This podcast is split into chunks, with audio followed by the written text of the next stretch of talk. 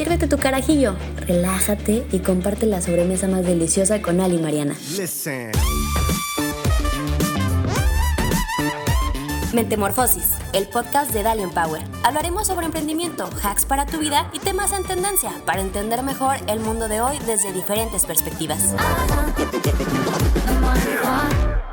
Hola a todos y todas, somos Ale y Mariana. Bienvenidos al quinto episodio de Mentemorfosis. Estamos muy, muy emocionadas porque no solo tenemos una súper invitada que nos cae muy, muy bien, sino que vamos a hablar de un tema que se ha puesto muy de moda y no sabemos qué tanto es moda y qué tanto es real. Vamos a hablar de salud mental. Bueno, y este nos cae muy bien a veces, ¿no? Hay días y días que nos cae bien pero sí estamos muy contentas. Hoy es un día que nos cae bien y tenemos aquí con nosotros a Marina Armendáriz. Hola, muchas gracias por invitarme. Marina es fundadora y codirectora de OneUp, una firma que ofrece programas de consultoría que aparte creo que tanto Mariana como yo hemos sido clientes y codirectora también como Mariana. Vamos a poder platicar un poquito de eso, ¿verdad? De las codirecciones en, y qué tanto funcionan, Mariana? Y a Ale le causa mucho estrés y mucha intriga, entonces pues ya, ya lo hemos medio platicado, pero seguro te va a cuestionar a ti también. Me parece perfecto. Pero bueno, es fundadora y codirectora de OneUp y como les decía, es una firma que ofrece programas de consultoría para recursos humanos. También, aparte, es head coach de Limitless, que es una comunidad de desarrollo personal de emprendedores. Y no nada más eso, sino que Marina es psicóloga, maestra en neuropsicología clínica y está certificada como coach. Pero bueno, con tanto título, no se intimiden. Marina también es muy buena onda, es mamá de dos gemelos de tres años y de un gato con quien tiene una relación de amor y odio, ¿verdad, Marina? Yo tengo una relación de amor, él conmigo tiene una relación de amor y odio bastante intensa, pero sí. Oigan, qué bueno, ¿no? Qué gusto tenerte. Me acabo de dar cuenta que se me va a complicar esto de Marina, Mariana, Marina, Mariana, es como un trabalenguas. ¿Cuántas, no, si te digo cuántas veces me dicen Mariana al día, o sea, me dicen más veces Mariana que Marina, entonces más bien, Mariana, íbamos a tener que adivinar a quién le hablas. Una duda, ¿tú tienes un apodo, Marina? Porque Mariana no tiene, entonces le tengo que decir Mariana completito siempre sí tengo muchos apodos, pero no sé si te los quiero decir, la verdad. Conociéndote, me voy a reservar el derecho de mantener mis apodos en secreto. Ponme uno mejor, ponme uno. Igual y de aquí sale un buen apodo mío. De aquí va a salir. ¿Sabes qué? Como que siento que tu, tu mejor apodo podría ser maestra en neuropsicología clínica marina. Hijo, órale, va.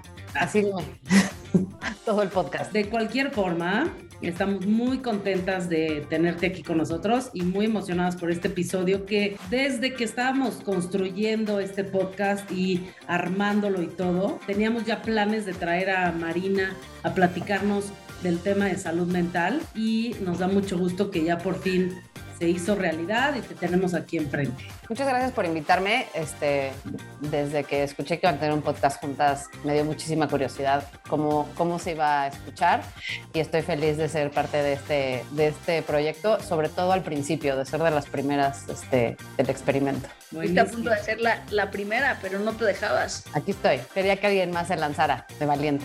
Muy bien, pues vamos a entrarle al tema. Vamos a hablar de salud mental. Mentemorfosis con Ale y Mariana. Marina, la verdad es que creo que a raíz de la pandemia un poco ha explotado este tema. Como que antes la, la palabra salud mental igual y estaba empezando a agarrar ahí un poco de tracción, pero todavía había muchos tabús. Y un poco creo que con la pandemia ha habido una crisis colectiva, quizás hasta un poco de estrés postraumático o, o todavía colectivo. Y creo que lo primero es igual y platicar qué entiendes tú por salud mental, cómo ves un poco este movimiento que, que ha habido en favor de que te cuides la salud mental igual que cuidas la salud física, ¿no? Creo que es una gran pregunta para empezar, porque justo tenemos confundidos dos conceptos. La salud es la ausencia de enfermedad. ¿no? Este, es decir, no estás enfermo, no tienes una enfermedad mental activa en ese momento y entonces eso es salud mental. Pero a veces, cuando hablamos salud mental, queremos hablar de bienestar como que eh, la, ausencia de enfermedad abre todo un rango de posibilidades en donde tienes salud mental, pero la salud mental puede ser con poco bienestar o puede ser salud mental con mucho bienestar, ¿no? Tanto mental como emocional. Entonces creo que hacer esa línea divisoria claramente es importante, ¿no? Hay, hay, una, hay una manera, eh, evidentemente, este, estructurada de diagnosticar enfermedades mentales y lo que creo que ha pasado es que durante la pandemia algunas personas, porque estuvimos y estamos sujetos a un estrés sostenido y agudo durante muchos meses y entonces eso hace que muchas personas, porque todos somos vulnerables a tener una enfermedad mental en algún momento de nuestras vidas. Eso no quiere decir que la vamos a tener siempre y no quiere decir que todo mundo la va a tener, pero todos tenemos la posibilidad, todos estamos vulnerables. Y lo que pasó fue que en este periodo de estrés sostenido y colectivo, mucha gente sí cruzó la línea, es decir, sí empezó a manifestar síntomas de una enfermedad mental. Estamos viendo muchísimas personas que tienen episodios depresivos importantes, muchísimas personas con, con, ansiedad que puede resultar inhabilitante, ¿no? Como que sobre todo esas dos cosas. Pero para muchos otros de nosotros lo que pasó es que tal vez no cruzamos esa barrera pero nuestro bienestar sí bajó significativamente. Entonces, todas las cosas que antes eran muy naturales y muy accesibles para cuidar de nuestro bienestar durante el confinamiento se hicieron menos este, accesibles. Y luego en los siguientes meses que no hemos estado confinados, pero seguimos súper estresados, como que no hemos sabido cómo establecer nuevas prácticas de cuidado de, salud mental y entonces estamos un poquito como atorados entre lo que fue la pandemia profunda y todo lo que aguantamos ahí y esta, esta vida que es ahora, en donde como que todavía no encontramos cómo restablecernos y cuidarnos de una manera que sea eficiente, entendiendo que este estrés va a seguir, pues por lo menos por el futuro que podemos en este momento predecir, ¿no? Creo que justo tocas un, un punto bien interesante. Hoy en la mañana estaba hablando con mi cuñada, hablábamos un poco de la nueva ola de Omicron. No podemos regresar a ese encierre profundo uh -huh. que vivimos los primeros meses. Ya sabes un poquito mejor cómo cuidarte, pero parece que por los próximos meses, años, vamos a seguir viviendo con esta amenaza perpetua. El, el bienestar emocional tiene ya una prioridad quizás sobre el bienestar físico. No digo que ve y contágiate, pero sí un poco el balancear estos dos riesgos que quizás al principio de la pandemia no, no se balanceó, ¿no? Y, y digo, y los niños lo vivieron muy, muy agudamente, seguramente más que nosotros, ¿no? Entonces. ¿cómo encuentras un poco esos escapes en un contexto donde vamos a seguir estresados por una situación horrorosa por el tiempo que viene, ¿no? Y creo que eh, esos escapes, o sea, como que justo, y acá usar la palabra que creo que es la palabra que tenemos que cambiar, ¿no? Porque cuando estábamos en el confinamiento nos escapábamos. O sea, te ibas en secreto a cenar con tus amigos, así de, me escapé del confinamiento porque no puedo pasar un día más en mi casa. Como que de alguna manera nos escapábamos de las limitaciones, ¿no? Y entonces generamos esta mentalidad como de compensación como de aguantar, aguantar, aguantar, aguantar, hasta que no aguantábamos más y entonces salíamos y nos desfogábamos y nos volvíamos a encerrar. Y cuando se acaba el confinamiento, pues eso ya no funciona, ¿no? Como que lo que pasa ahorita es que tenemos que encontrar, que es mucho más complicado,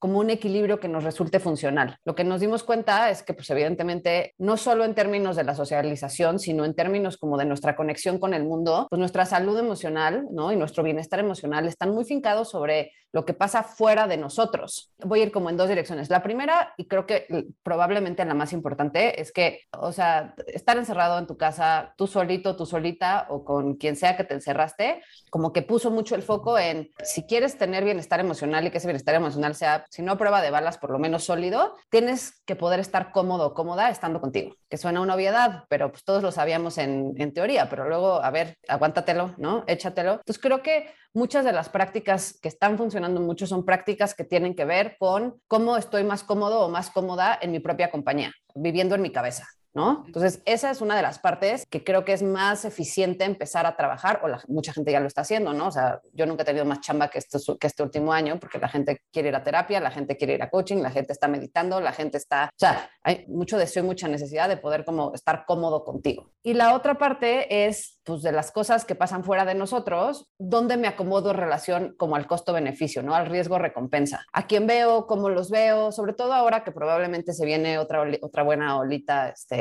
decembrina de las que nos Que se te haga la boca chicharrón, Marina. Perdóname, Larry, pero tengo que ser este, honesta con lo que realmente creo que, que, puede pasar, ¿no? O sea, que pues nos vamos a ver un chorro porque pues las cenas y las comidas y las navidades y la familia y la vacación y pues eso nada más hace que haya más contacto entre nosotros, ¿no? Pero, pero es donde, donde me paro en relación a cuánto riesgo asumo entendiendo que tengo que meter a la fórmula la recompensa de estar, sentirme conectada, sentirme libre, sentirme este, emocionada y motivada por mi vida y un poco es la negociación de ese riesgo la que creo que cada quien pues, tiene que hacer y que la verdad es que no es fácil, entonces normalmente como que pues preferimos no pensar en eso, pero como esto va a durar todavía otro rato, entre más rápido empecemos a entender cómo queremos negociar ese riesgo, más eficientes podemos ser al hacerlo, ¿no? Oye, Marina, tengo muchas preguntas que hacerte, entonces te las voy a ir haciendo rápido para que nos puedas ir contestando. Una, sobre esto que comentabas, ¿crees que estoy tú siendo mamá de dos chamacos de tres años, ¿crees que esto le afectó con más intensidad a las mamás? Sí, creo que cada quien tuvo sus retos, o sea, no quiero minimizar el reto de nadie, ¿no? El que vivía solo la que vivía sola decía, no manches, la soledad está cañón. Quien se confinó con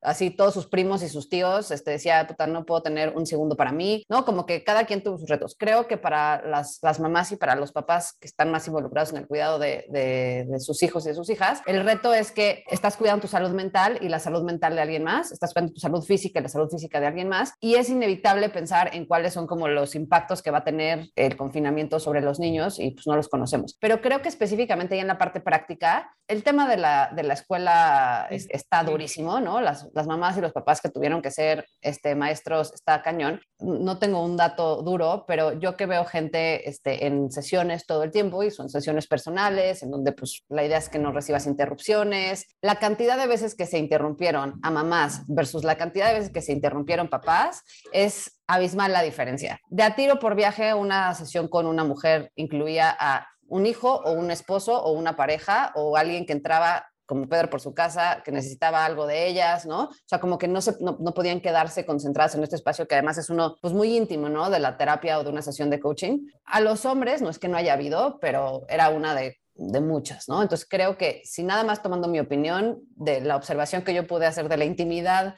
de la gente que estaba en, en sus propios este, burbujas de confinamiento, definitivamente para las mujeres fue un reto gigante. Sí, o sea, y creo que el tema pues más duro al final es un tema cultural que el cuidado del hogar y todo lo que conlleva recae principalmente sobre las mujeres, ¿no? Y entonces cuando deciden cerrar las escuelas, pues al final lo que deciden es priorizar el trabajo del hombre. O sea, como suena muy fuerte, pero es la realidad, la, la cantidad de mujeres que tuvieron que renunciar o que pues su productividad en el trabajo bajó porque no tenían pues ni el tiempo ni, ni la manera de hacer todo, ¿no? Y ahora recaían sobre ellas todo. Entonces también como el bienestar emocional de muchas mujeres me parece que se deterioró muchísimo. No sé si tengas algún dato, Marina, y si no, danos tu opinión, no importa. ¿Crees que haya más divorcios o menos divorcios a raíz de esto? ¿Y crees que haya más nacimientos o menos nacimientos a raíz de esto? La verdad es que justo el otro estaba hablando de esto durante el confinamiento. La verdad, el que se separaba o quienes se divorciaban en confinamiento pues era un, un super rife. Pero ahora es, muchas de las relaciones que crearon patrones pues, no muy constructivos o muchas de las relaciones que igual y se caían regular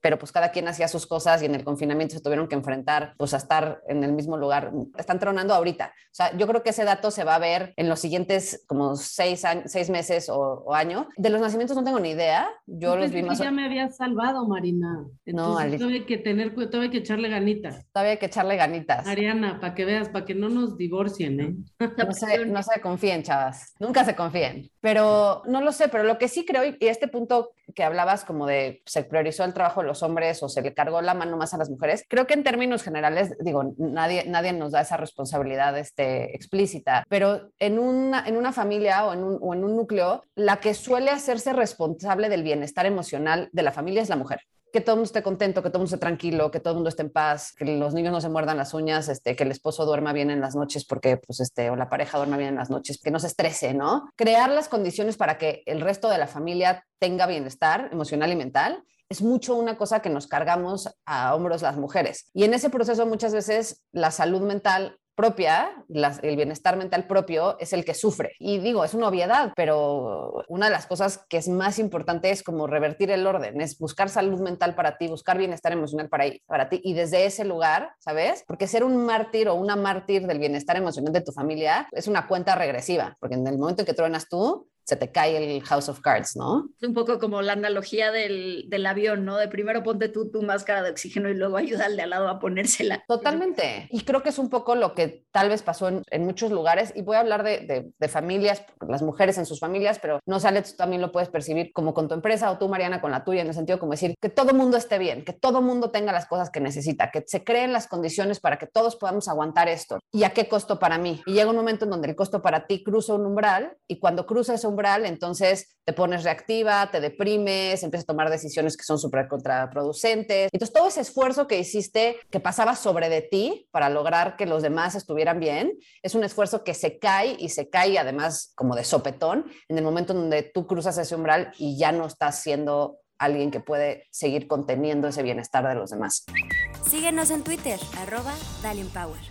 ¿Cómo deberíamos o cómo deberían de pensar nuestros escuchas y cómo reconocer un poco ese balance entre bienestar y salud que, que nos decías, ¿no? Creo que es muy difícil y más allá con el tema tabú que, que, tenemos, el decir esto es normal versus esto ya no es normal y necesito ayuda. Pues mira, lo primero que hay que entender es que es normalidad para ti, ¿no? es decir, ¿cuál es tu baseline? Hay criterios de diagnóstico, que son criterios de diagnóstico consensuados, de cómo saber si tienes una enfermedad mental. Básicamente, cómo se diagnostican es este, como la tú. Si has presentado cinco o más de estos síntomas en un periodo mayor a dos meses, entonces se puede diagnosticar lo que estás viviendo como un episodio depresivo mayor o como una crisis generalizada de ansiedad. O sea, como que de alguna manera hay como estos marcadores muy claros. Pero eso es para todo mundo, ¿no? ¿Cómo sé yo si estoy más deprimida que lo que suelo estar? Pues primero entendiendo cuál es mi baseline. Cada uno de nosotros y cada una de nosotros tiene como información acerca de sí mismo de qué es lo que es entre comillas, normal para mí. Cómo duermo, cómo como, cuánta energía tengo, cómo están mis relaciones, qué tan creativa soy, qué tan productiva soy. Como que entendemos cuando todo está, entre comillas, normal, cómo me siento y qué hago. ¿No? Y cómo estoy pensando. Y lo que nos pasa mucho es que nos distraemos, no nos ponemos atención y para cuando nos damos cuenta ya estamos lejísimos de lo que para nosotros es normal. Definir lo que para mí es lo, el baseline, lo, natural, y estarme observando a lo largo del tiempo en, en, periodos cortos para ver, oye, ¿cómo voy? Hacer como estos check-ins conmigo creo que es sumamente importante, porque entonces no tenemos que esperar a decir, híjole, algo está súper mal y entonces en ese momento busco ayuda. La terapia en muchos sentidos funciona porque estructura estos check-ins. Si tú estás haciendo terapia cada semana o cada 15 días, lo que estás haciendo cada vez que te sientas a platicar con tu terapeuta es hacer el check-in. Oye, ¿cómo vas? Igual es la, la primera vez en toda la semana o en toda la quincena que dices, espérame tres segundos para contestarte tengo que pensar cómo estoy. Y entonces vas haciendo como estos cortes de caja como mucho más cercanos. Por eso cuando la gente dice, no, es que no tengo nada que ir a hacer a terapia, pues por lo menos esto ya es de altísimo valor, ¿no? Entonces lo primero sería como checar cuál es para ti la normalidad y qué tan lejos o qué tan cerca estás de esa normalidad. La otra es si ves tu normalidad y dices, híjole, pues esta es mi normalidad, ¿no? Este es mi, mi cero, pero no me gusta porque estoy acostumbrado o acostumbrada a justo no dormir muy bien, no comer muy bien, no sentirme con energía, no poder lograr las cosas que me propongo, no, no, no tener buenas relaciones o relaciones satisfactorias. Entonces, que ese sea tu normalidad no significa que tengas que enfocar o que conformar con eso, ¿no? Hay mucho que hacer para que tu normalidad, digamos, se parezca más a algo que te resulte más satisfactorio. Ayer está este súper interesante esto que dices, Marina. Ayer vi un post, unos posts en Instagram que creo que pueden dar una base, no es una herramienta de, diagnóstico, pero sí pueden dar una base que, por ejemplo, decían, y es para identificarte a ti o también identificar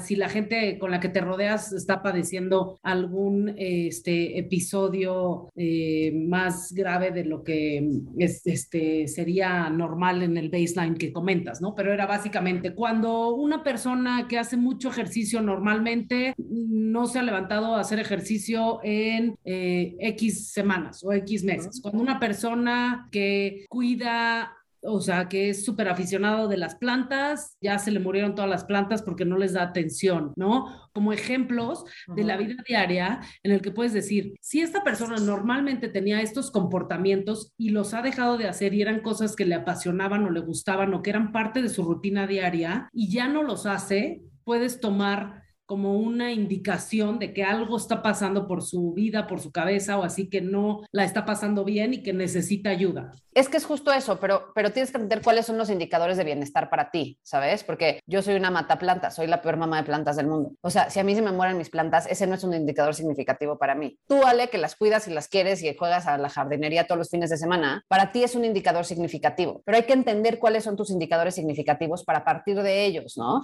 También tal tienes vez... que entender los factores externos, porque si de repente llegó una ardilla a tu vida que mató todas tus plantas, eso ya no quiere decir que este, tengo problemas de salud mental gravísimos, sino que más bien hubo un factor externo que se llama chip que se comió todas mis plantas. Justo, pero te tienes que dar cuenta que se murió la planta para hacer este análisis de, oye, es, un factor externo. Tú eres muy, muy seria y yo trato de ponerle... de hecho, me, me sorprende que no haya empezado el buleo de mi seriedad en este momento Siento que ahí viene. Yo digo que le estás echando la culpa a Chip, claramente, de algo que son otras, son otras cosas. Qué conveniente explicación. No, pero bueno, creo que ese es un indicativo que podemos tomar. Pero bueno, el punto es que ya nos diste como una guía de cómo reconocer esas señales en nosotros. Ahora, tú con tu experiencia, ¿qué recomendarías para eh, la gente que reconocemos esas señales en nosotros y qué acciones tomar. Y también hay un poco de una pregunta que te queríamos hacer, es cómo saber si necesitamos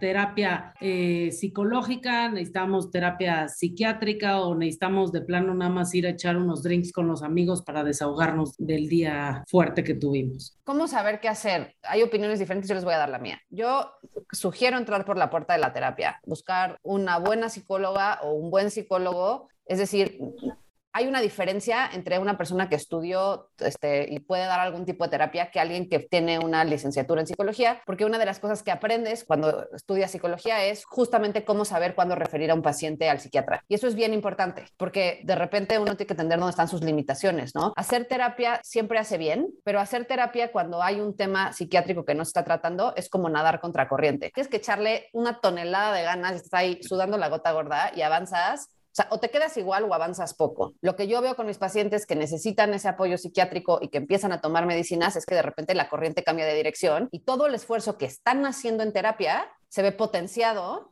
por toda la parte como neuroquímica, ¿no? Eh, o neurofisiológica. Pero la parte como que creo que es bien importante, y esto para mí sí es regla de oro, es nunca psiquiatra sin terapia. O sea, es decir, si estás yendo al psiquiatra, awesome, si lo necesitas, increíble. Yo creo que la gran mayoría de las personas en algún punto nos podríamos beneficiar de esa ayudada psiquiátrica, a veces por episodios cortos de tiempo, a veces pues ni modo, son tratamientos que duran toda la vida y no hay rollo, es una pastilla, te la tomas y ya está, si estás bien seguido, tiene que funcionar bien. Pero si estás yendo al psiquiatra, es importante que estés yendo también al psicólogo, porque lo que hace el psiquiatra es que pues pone fértil la tierra, pero plantar y cosechar las semillas en esa tierra fértil es el trabajo que hace en terapia. Esa es mi opinión. Hay gente que, que, pues, que pues no lo hace así, pero mi opinión es, si no estás como tan seguro, y ya te fuiste a echar las chelas con tus amigos y nada más te sirvió para sentirte mejorcito ese día y al día siguiente la cruda estuvo 30 veces peor porque no arregló nada. Entonces vas con un buen psicólogo o una buena psicóloga y con esa persona deciden si es o no una buena idea este, ir a ver a un psiquiatra y si vas a ver al psiquiatra no dejas tu terapia. Ese para mí sería, o sea, hay muchos este, ifs and buts, pero si tuviera que reducirlo a como el caminito, para mí ese sería el caminito.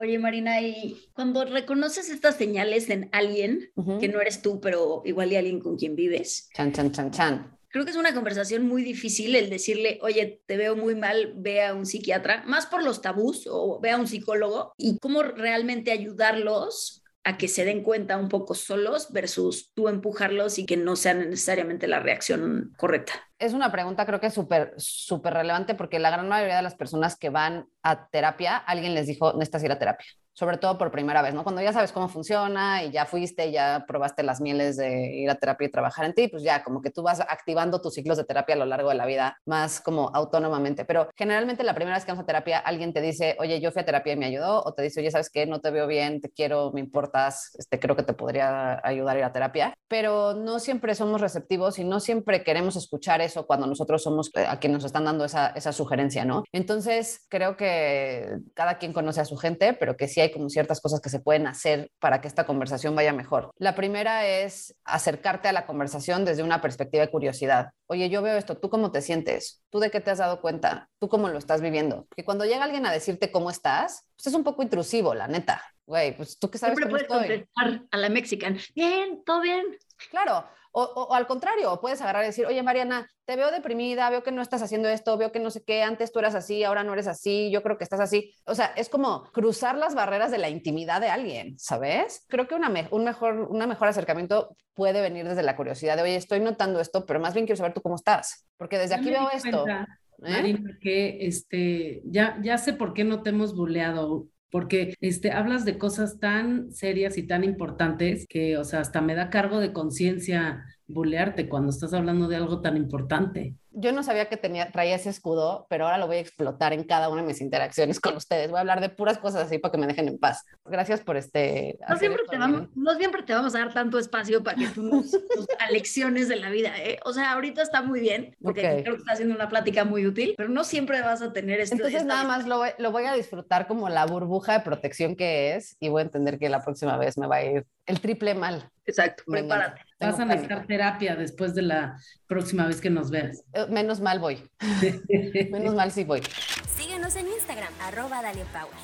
Por ejemplo, yo este año, en, en algún momento, mi esposo me dijo, creo que sería muy bueno que tuvieras alguien con quien platicar. Fue un poco el mensaje que me dio. Yo la verdad no había tomado terapia desde hace 27 mil años, pero me lo dijo una vez y la verdad como que lo escuché, pero cayó un poco en saco roto. Y luego un par de meses después me lo volvió a decir en otro contexto, pero yo ya estaba como mucho más receptiva y mucho más orientada a tomarlo, ¿no? Y creo que es bien importante hacerlo con mucho cuidado y sin ser muy invasivo, porque al final son decisiones que tienen que venir de la persona, porque si no está dispuesta la persona a echarle ganas, es muy difícil que alguien te empuje a eso necesariamente, ¿no? Y aunque llegues a la terapia, y eso, eso pasa mucho como terapeuta, ¿no? Le preguntas a alguien, oye, pues, ¿qué haces aquí? Y te dicen, no, pues es que mi esposa me mandó. Órale, Sí. qué gran punto Oye, de pero inicio, ¿no? también es esto del tabú que trae el tema. Y creo que, bueno, en este año hemos visto muchos ejemplos de gente que realmente ha challengeado este tabú, como lo de Simone Biles en las Olimpiadas, ¿no? De decir, ¿sabes qué? Yo no me siento bien, no me siento lista, no estoy bien de, de, este, de mi cabeza,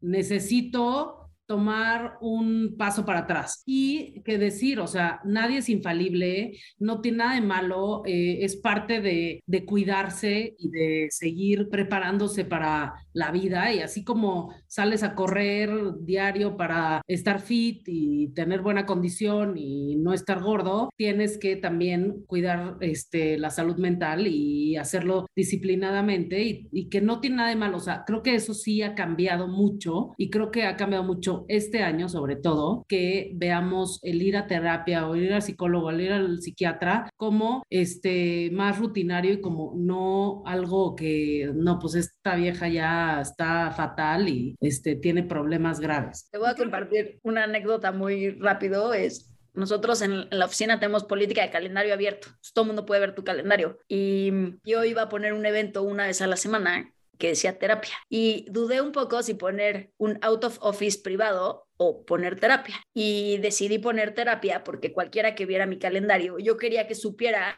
que sí, yo voy a terapia, no hay ninguna pena. Y lo he empezado a ver en calendarios de más personas, lo cual me da mucho gusto porque un poco se rompe el tabú en un ámbito profesional como personal, de decir, pues no hay ningún problema y, y tiene una hora a la semana donde toma su terapia y qué padre que trabaje en sí mismo, ¿no? Un poco. Mariana Castillo, la Simone Biles de Ben and Frank poniendo el ejemplo. O sea, creo que justo esta cosa que hiciste, Mariana, es súper importante porque todo el mundo dice, no, está increíble ir a terapia, ¿sabes? Como en teoría, ¿no? Yo no hablo de que yo estoy yendo, o yo no hablo del trabajo que me costó a mí decidir ir, o no, no hablo de cómo realmente estoy yendo a terapia, ¿no? Entonces, es pasar como de la teoría y pasa un poco también como con los servicios eh, de terapia que ofrecen algunas organizaciones, ¿no? Como de, pues, acceder a terapia este, a través de, de, un servicio. La gente no lo usa porque dicen, no quiero que sepan que lo estoy usando porque entonces van a pensar que estoy inestable, van a pensar que estoy... Y justo es comunicar el mensaje contrario, ¿no? O sea, yo las, la, estos servicios cuando veo que más se usan es cuando la organización agarra y dice, no es que van a sacar del closet a la gente que está en terapia y, y puntualizarlos, pero es, voy a aplaudir el hecho de que se esté usando el servicio, voy a decir, está increíble que se están usando todas las horas, estamos contentísimos, queremos darles más horas, ¿no? Como que es justo no nada más decir que estás ok con que la gente vaya a terapia y usa terapia, sino como hacerlo parte cotidiana de la conversación, ¿no? Como a quitarle el tabú. Oye, y justo sobre ese tema de los beneficios que dan eh, las empresas a sus empleados, ¿qué opinan de todas estas startups de salud mental que han ido saliendo y que están ganando mucho, mucha atracción en el mercado? A mí me parece increíble. La verdad es que se me hace que es una... una... ¿Han buscado alguna o así? Yo conozco dos y las dos me parece que funcionan muy bien. Lo que creo es que...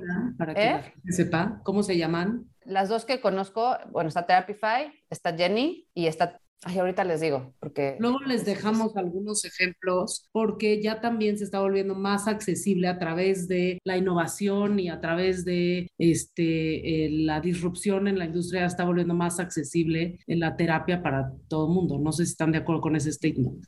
Sí, absolutamente. La otra se llama Te queremos escuchar. Y básicamente, lo, que, lo que creo es que lo que veía antes es que las empresas contrataban estos servicios y los contrataban para tenerlos, no para que se usaran. ¿No? Para decir que existían. Y tú veías, si veías una empresa con, no sé, 100 empleados, que el paquete que había contratado era de 10 horas de terapia a la semana. Eso no es el punto. El punto no es decir que lo tienes. El punto es promover que se use. Entonces creo que si escoges un buen servicio y además, o sea, realmente promueves internamente dentro de la cultura de la organización que se use el servicio, está increíble. Si nada más lo tienes para decir que lo tienes, este, me parece hasta medio perverso, la neta. Saliéndonos un poquito de este tema que creo que es muy serio, pero hay algo que a mí me, me intriga mucho, ¿no? Y es un poco, eh, oído de varias personas hablar de un libro que se llama How to Change Your Mind de Michael Pollan, que creo que es de los que más empujan esta corriente. Y un poco la corriente es cómo a través de terapias alternativas con psicodélicos puedes solucionar muchos problemas. Me encantaría escuchar un poco tu punto de vista en ese sentido, que saliéndonos completamente de,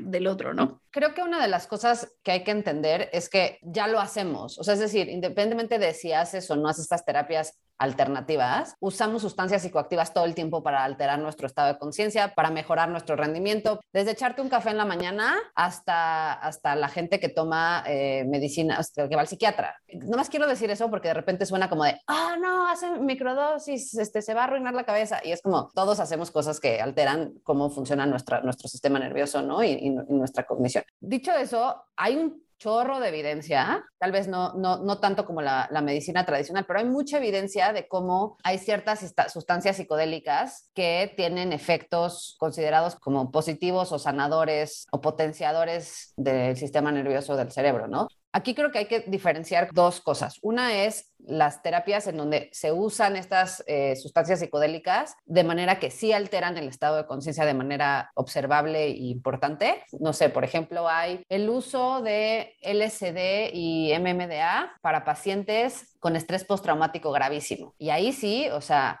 es estás con un terapeuta y trabajas con tres, cuatro sesiones con un terapeuta así, ¿no? Este, sin, consumir nada, sin usar ninguna sustancia psicoactiva, y luego se usa, se usa la sustancia psicoactiva de manera que altera como importantemente la cognición y entonces ahí se tiene una y ese es un tratamiento que tiene un principio y un final para personas que han probado de todo, con episodios depresivos súper importantes, con estrés postraumático, ¿no? con temas de ansiedad graves, de manera diferente, pero se han visto resultados increíbles. Y luego está la parte de las microdosis, que eso yo creo que lo que estamos viendo, o sea, si volteas a ver entre tu círculo de amigos, pues vas a ver que hay un par que, este, que lo hacen. Y lo que está pasando con la microdosis es que, es como un poco como el veganismo. Hasta hace dos años nadie hablaba de que, hacía microdosis y luego ahora todo el que hace microdosis es como los veganos. O sea, le quieren platicar a todo mundo las mieles del microdosis, de la microdosis. Entonces creo que estamos como escuchando mucho más de eso, ¿no? Y de nuevo, creo que hay dos maneras de acercarse a la microdosis. En algunas personas son personas que están acostumbradas a tomar eh, algún tratamiento para la depresión o para la ansiedad y entonces dicen, ya no me quiero tomar mi medicina o no está funcionando bien o llevo mucho tiempo o siento que pues no, no estoy progresando y entonces eh, empiezan a hacer microdosis. Voy a decir esto con mucha cautela porque cada quien es diferente y cada quien toma sus decisiones y lo último que quiero es hacer como poposear este, la psiquiatría, que en absoluto es mi intención, pero hay mucha gente que específicamente y especialmente con psilocibina, con la sustancia que trae los hongos, ha visto mejoría que no vio con la medicina tradicional, ¿no? Que no vio yendo al psiquiatra durante muchos años. Pero luego hay un chorro de gente también que hace microdosis más en un sentido como de hackearse, de, estar más creativo, tal vez ser más resolutivo, de sentirse más expansivo, de sentirse más conectado, de mejor, como más hacia la mejora y no tanto hacia, hacia la reparación. Mi opinión personal es que cada quien haga lo que quiera, pero que está de pelos si quieres experimentar y hacerlo con cautela y con responsabilidad está, está todavía mejor. Se rumora que varias de las cabezas más inteligentes del mundo de Silicon Valley y creativas eran microdosers. Entonces, hay un libro super pro, super aquí este libro tiene sesgo, ¿ok? Está súper a favor de, que se llama Stealing Fire. Eh, como robar el fuego y habla, o sea, cómo los estados alterados de conciencia, muchos de ellos alcanzados a través de, a través de pues, sustancias psicodélicas, han creado o han sido las puntas de lanza del desarrollo de la humanidad en muchas direcciones, desde los Navy SEALs hasta Silicon Valley, la, la, parte, digamos, como, como las culturas clásicas, los, los, griegos, como los griegos y los romanos usaban este, drogas para ceremonialmente, pero, pero producían como el avance de, de, de, la filosofía y el avance de la ciencia y el avance de la táctica militar. Está súper interesante y lo lees, pues este, si, no te si te tomas el Kool-Aid, eres un converso cuando acabas ese, ese libro, ¿eh? nada más para que quien lo agarre sepa, sepa en qué puede resultar. Hace con cautela, básicamente. Exactamente. Creo que este tema este, nos da muchísima tela de dónde cortar y seguramente vamos a tener que hacer un episodio especial sobre el microdosing y todos estos temas que platican. Pero este, por ahora tenemos que cerrar nuestro episodio de salud mental con Marina. Muchas gracias, Marina. Y ya nada más nos vamos a la parte de recomendaciones. Entonces te vamos a pedir, Marina, que nos des una recomendación para nuestra audiencia. Entonces, dale. Ya en este actitud de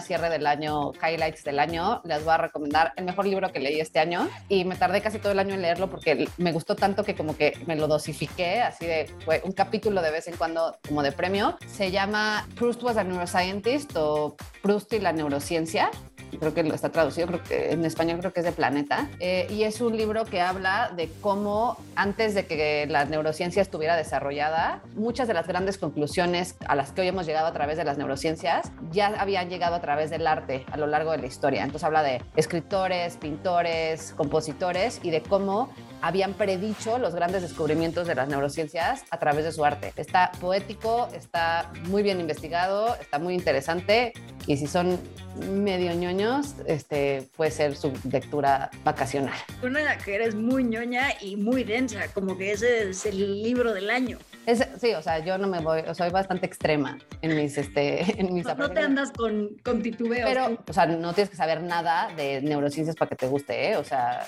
este, este, no tiene nada de, de técnica. No tiene el lenguaje que solo va a entender una maestra en psico, no sé qué. No, Ale, Chip lo entiende.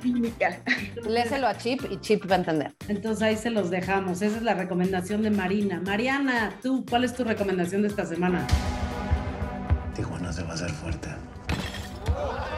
En Sinaloa están los vatos más jaladores. Vi la tercera temporada de Narcos y me pareció muy buena. Me gustó mucho aprender de la historia moderna de México y de ciertos personajes que han dominado nuestra política. Súper, no la he visto. Me la voy a no, echar. Yo no puedo ver series de, de, de crimen organizado y Sí, me da demasiado estrés, me pongo demasiado... Así cuido mi salud mental. This is a bit of news from the other side of the Atlantic. AFC Richmond announced the hiring of their new manager, American football coach Ted Lasso. Yo tengo una para contrarrestar esa. Mi recomendación de la semana es que se echen la serie de Ted Lasso, que también eh, es una es este comedia y habla un poco también de, este, la salud mental y de cómo cuidarse y que también está bien que los líderes eh, acudan y tengan este ayuda en, en ese tema y que no tiene nada de este vergonzoso estar en terapia. Mentemorfosis. Pues bueno, ya con eso cerramos. Mil gracias Marina por acompañarnos. Estuvo muy rica esta plática contigo para cerrar diciembre. Y nada más, si nos puedes dar tus redes, Marina, donde te pueden seguir. Estoy en Facebook y en Instagram como Marina Arfo, A-R-F-O. Muchas gracias por invitarme. Eres nuestra maestra en neuropsicología clínica favorita. Carajo, o sea, voy a quitar eso. O sea, ya, lo voy a quitar de, de mis presentaciones. No, no, no, con mucho orgullo. Igual ya hasta puedes cambiar tu handle de Instagram, arroba maestra en neuropsicología clínica Marina. Sugerencia, yo, yo tengo un montón de followers, yo estoy segura que es una buena idea la que te estoy dando. Voy a seguir todas tus estrategias de, de adquisición de followers. Y yo soy Alejandra Ríos. Mis redes son en Instagram y Twitter, aunque no publico mucho, pero arroba alerisp. Y también los invito a seguirnos en las redes de Dalia Empower, en Instagram y Twitter, arroba Dalia Empower y en Facebook, arroba Dalia Empower MX. Y yo soy Mariana Castillo y yo estoy en Twitter como Mariana CL. Súper. Gracias. Espero que hayan disfrutado este episodio. Muchas gracias. Bye, gracias por invitarme. Ali y Mariana te esperan en el siguiente episodio de Mentemorfosis para seguir formando opiniones de valor. Listen. Mentemorfosis. Compártelo y únete a Dalian Power. Gracias por escucharnos.